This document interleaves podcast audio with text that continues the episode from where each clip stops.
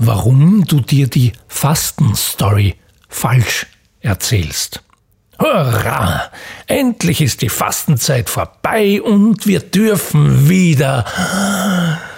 Ah, abseits der religiösen Gebote nützen viele von uns die 40 Tage vor Ostern, wie auch den Advent, für eine Fastenkur.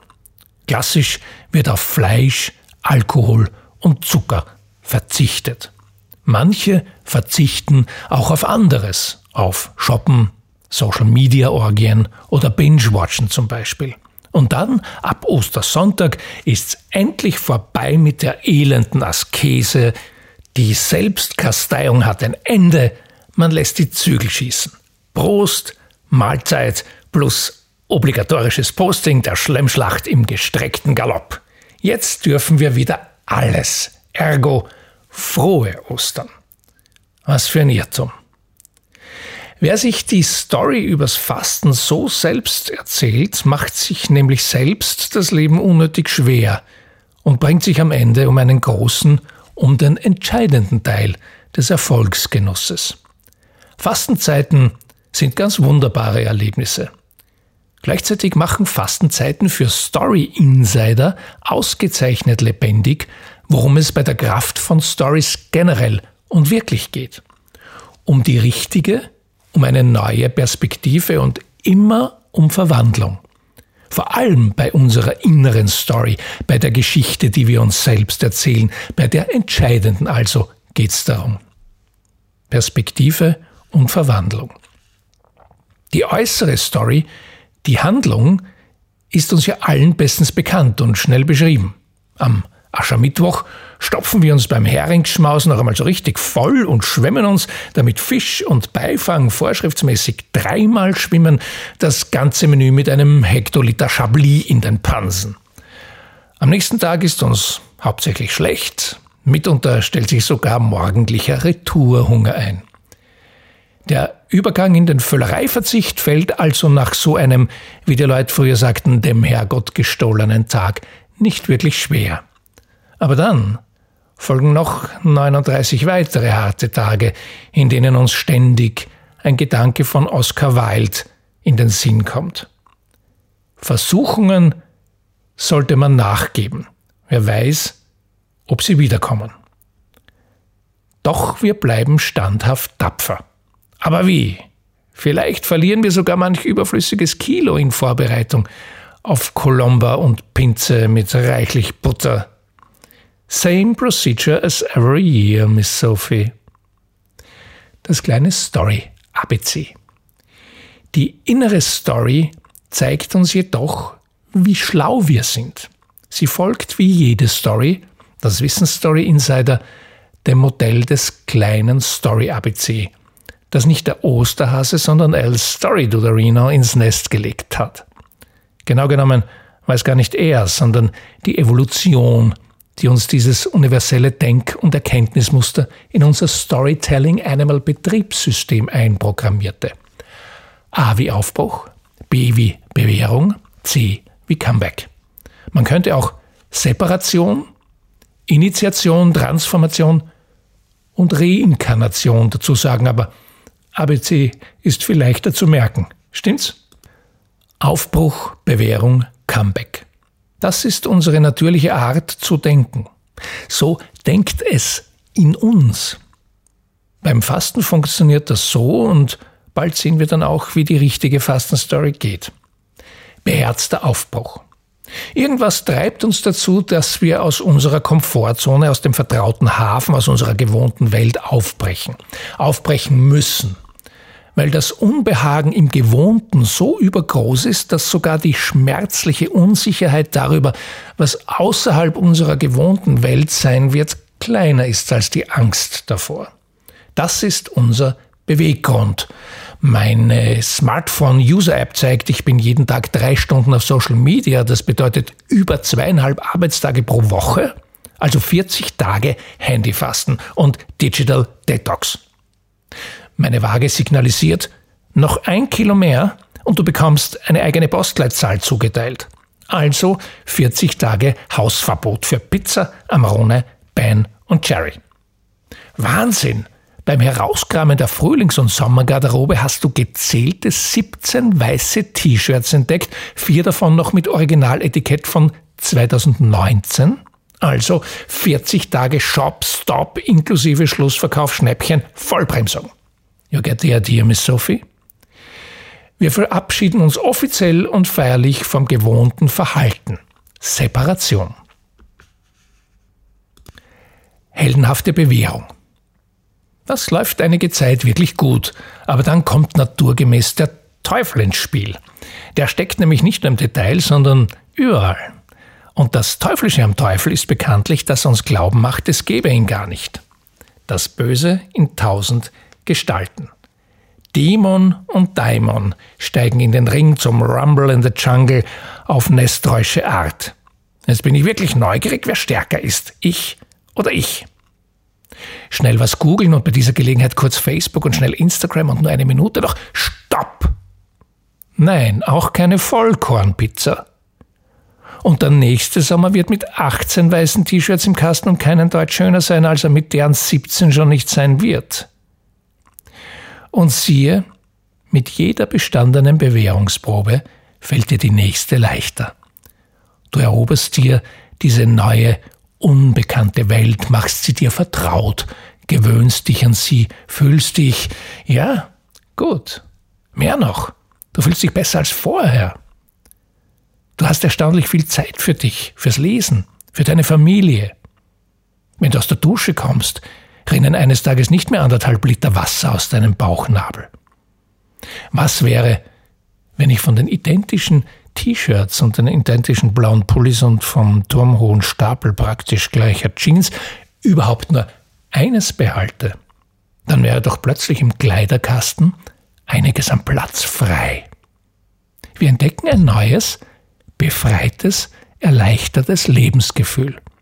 Wir werden aufgenommen in die neue Welt der zeithabenden, beweglichen und noch immer ausreichend begleiteten und verwandeln uns dabei wenigstens ein kleines Stück in jemand, der wir gerne sind. Dank der Bewährung im Verzicht entwickeln wir ein neues Gefühl für unsere Problemfelder, aus denen wir aufgebrochen sind. Initiation und Transformation.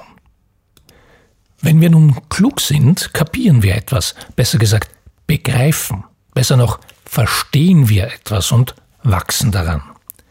Der beherzte Sprung über den eigenen Schatten findet statt und das, was sich anfangs wie Verzicht anfühlte, erleben wir jetzt als Befreiung. Befreiung vom Newslärm und Social Media Geschnatter, mit dem listige Algorithmenbastler dank uns gestohlener Lebenszeit eine Menge Kohle verdienen. Befreiung von Unbeweglichkeit und von der täglichen Mühe mit dem verfluchten Hosenknopf.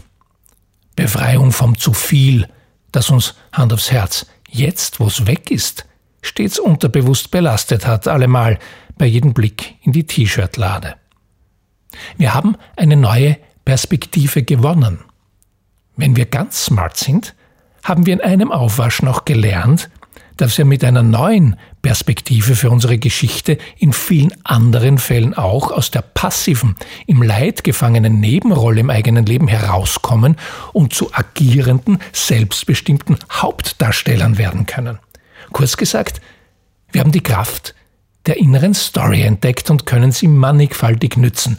Denn die kluge Story des Fastens erzählt nicht vom Verzicht, sondern von Befreiung. Es gibt kaum einen Menschen, der sich beim und nach dem Fasten Detox nicht bald einmal besser fühlte als davor. Und diese in der Bewährung gewonnene Erkenntnis gilt es nun für uns Verwandelte zu beschützen und zu bewahren. Wenn wir nach der Fastenzeit wieder zurückkehren in unsere alte Welt und dort beweisen, ob unsere Transformation tatsächlich eine solche war oder nur ein Ausflug in ein Paradies, in dem wir vom Baum der Unkenntnis naschten.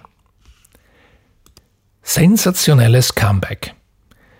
Sorry, Hermann Mayer, aber ein Comeback in die alte Welt kann kaum sensationeller sein als die Rückkehr von Elvis aus seiner lehrreichen Zeit in Hollywood auf die Bühne.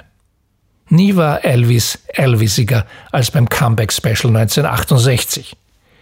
Elvis hat sich dort nicht nur selbst neu erfunden, sondern im Leder-Jumpsuit auch das, was man mittlerweile als Unplugged-Konzert kennt.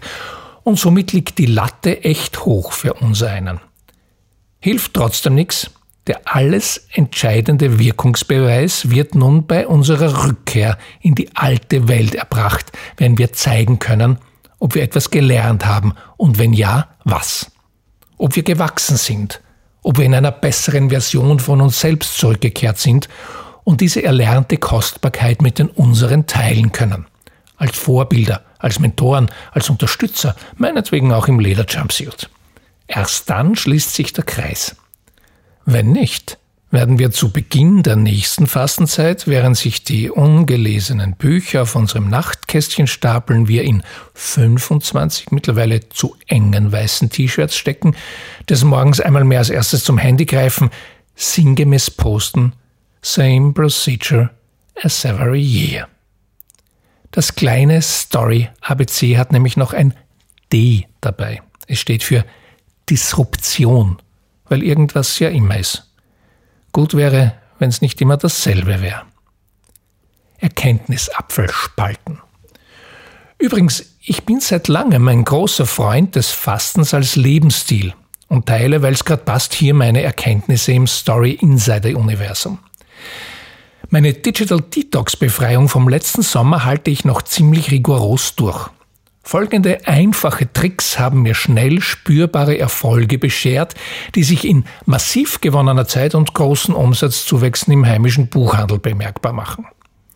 Erstens, mein Smartphone ist prinzipiell ein Telefon und ein Messenger-Tool plus Musik und Navi. Googeln, Nachrichten und Social Media, wenn es wirklich sein soll, gibt's nur am Tablet oder am PC. Das Smartphone Zweitens bleibt nächtens am Schreibtisch, beziehungsweise wenn ich es tagsüber nicht aktiv benutze, in der Jackentasche. Drittens, ich habe immer ein kleines Buch dabei, zum Beispiel Kurzgeschichten, damit ich bei Wartezeiten nicht am Handy lese und unversehens in alte Gewohnheiten verfalle. Gewohnheit ist prinzipiell das erfolgsentscheidende Stichwort in diesem Themenkreis. Denn fälschlicherweise fällt sehr oft der Einwand, ich habe die Willensstärke nicht. Es geht allerdings ganz und gar nicht um Willenskraft, sondern um die Veränderung von Gewohnheiten und die kann sich jeder mit einfachen, listigen Methoden, siehe oben, hurtig umstellen. In Sachen Ernährung kann ich aus vollem, gesunden Herzen zu ganzjährigem intermittierendem Fasten in Form von Dinner Canceling raten weil ich deutlich wacher, frischer und fitter bin als ohne und niemanden kenne, der das nicht gleich erlebt. Ich habe mich mit dem Thema ziemlich intensiv beschäftigt und empfehle als Einstieg in die Materie das Buch Die Anti-Aging-Revolution von Professor Johannes Huber und Bernd Österle, die sehr viel Erhellendes aus der Wissenschaft und über einen intensiven Selbstversuch berichten. Das Ganze in leicht lesbarer Form und was mir immer besonders wichtig ist, undogmatisch. Verzichten wir beim Fasten auf etwas oder befreien wir uns vom zu viel? Alles nur eine Frage der Perspektive, eine Frage der Geschichte, die wir uns selbst darüber erzählen, eine Frage der Erkenntnis, die wir aus dieser Geschichte gewinnen und was wir daraus machen. Ob wir aufbrechen, uns bewähren und uns verwandeln. Einmal mehr geht es um unsere innere Story, die uns in so vielen anderen Bereichen auch befreien und stark machen kann als Menschen, als Teams und als Gesellschaft. Und Befreiung ist überhaupt ein wesentliches Kapitel in einer neuen Geschichte, der New Story, die wir in unserer zur Zivilisation verkrümmten Zivilisation dringend brauchen. Oder wie es meine Großmutter, die alte Story to Dead mit den Krümeln einer morschen Semmel dem alten F.X. Meyer an den Rand seines Suppentellerchens bröselte. No story, no glory.